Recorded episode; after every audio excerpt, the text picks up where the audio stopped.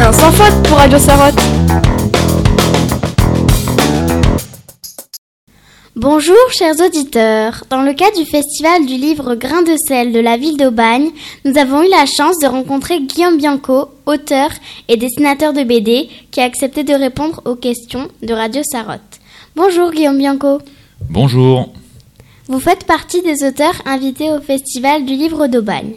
Est-ce pour vous une satisfaction personnelle? Ben oui, je suis très heureux d'avoir été invité à cette manifestation car c'est très important de nos jours la culture. Les médiathèques et les enseignants et les CDI font du relais et un lien entre les auteurs et euh, les enfants et le public.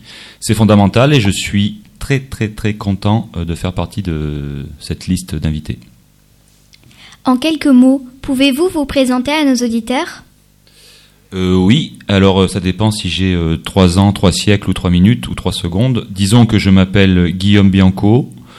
Je dessine euh, des histoires que j'invente, j'improvise des histoires, des fois je ne fais qu'écrire, des fois je ne fais que les dessiner, des fois que des fois même même des fois j'écris des chansons. Enfin pour moi ce qui est important c'est de raconter des histoires et de s'amuser.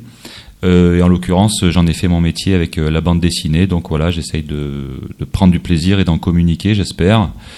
Et puis, puis voilà, puis le reste du temps, je mange des spaghettis, euh, je, je, je danse euh, en chaussettes euh, dans mon appartement. euh, voilà, en quelques mots, euh, ce que je fais principalement de ma vie. Comment et pourquoi êtes-vous devenu auteur et dessinateur? Alors, euh, je suis devenu auteur et dessinateur euh, un peu malgré moi, parce que je ne voyais pas quel autre métier je pouvais faire. Euh, j'ai, cherché un métier où, encore une fois, je pouvais m'amuser, euh, quelque chose qui me plaisait. Ça m'a fasciné dès mon plus jeune âge. Mes parents m'avaient amené dans des festivals de bande dessinée, d'ailleurs qui ressemblent un peu à celui de Grain à Festival Jeunesse à Aubagne. Et j'avais trouvé magique de voir des auteurs euh, raconter leur histoire et faire leur propre dessin. Et je m'étais dit, mais on peut inventer euh, ces histoires et en plus on peut les vendre et en plus on peut divertir des gens et gagner notre vie avec ça. Et mes parents m'ont dit, mais oui, bien sûr, il faut travailler un petit peu. Il faut, il faut s'accrocher et en vouloir parce que c'est pas un métier difficile quand on commence. Puis je me suis dit, c'est quand même un métier où on peut se lever à l'heure qu'on veut. On peut raconter tout ce qu'on veut. On est libre. On rentre dans sa petite bulle, dans son petit cocon. J'ai trouvé ça assez, génial. Donc je me suis dit, euh, plutôt que de faire président de la République, parce que président de la République, c'était mon premier choix, mais j'ai appris que le président de la République devait se lever très tôt, tous les jours, prendre l'avion tous les jours. Et moi, à part pour partir en vacances, l'avion, j'aime pas trop le prendre. Donc euh, voilà, dessinateur de BD, c'était le seul truc que je savais faire, et donc euh, j'ai fait ça. Parmi tous les livres que vous avez écrits, lequel est votre préféré et pourquoi? C'est très difficile de répondre à cette question. C'est comme si on demandait à un papa ou à une maman euh, quel est euh, leur enfant préféré. Ils sont tous différents et nos enfants, puis on les aime tous euh, de la même manière, ou en tout cas d'une manière propre à chacun. Et c'est très difficile de... de, de, de- les, les livres sont un peu les, les enfants des auteurs. Moi, j'ai pas d'enfants, donc les parties de moi, finalement, ce sont, ce sont mes livres. Que, que je, ils naissent, ils naissent de moi, de mon ventre, de ma tête. Et hop, et après on les, on les, on les, on les lâche dans la nature comme un enfant qui grandit après qui s'épanouit tout seul. Donc voilà, j'ai toujours, on a toujours une petite tendresse particulière pour le, dernier ou une autre tendresse euh, affective pour le premier. Mais bon, on les aime tous puisque euh, ils sont à, chaque, à chacun à leur tour euh, ou le premier et le dernier. Donc bah, je les aime tous. Je sais que cette réponse n'est pas hyper satisfaisante, mais je les aime bien tous. C'est difficile. Je peux pas choisir entre mon papa et ma maman. C'est c'est que c'est des choix. On nous demande toujours des préférés, de choisir. Choisir, c'est exclure aussi. Puis euh, moi, j'ai, moi, j'aime bien l'idée de- d'aimer plusieurs trucs, quoi. Donc je les aime tous, ouais. Avez-vous en ce moment un livre en cours? Pourriez-vous nous en parler?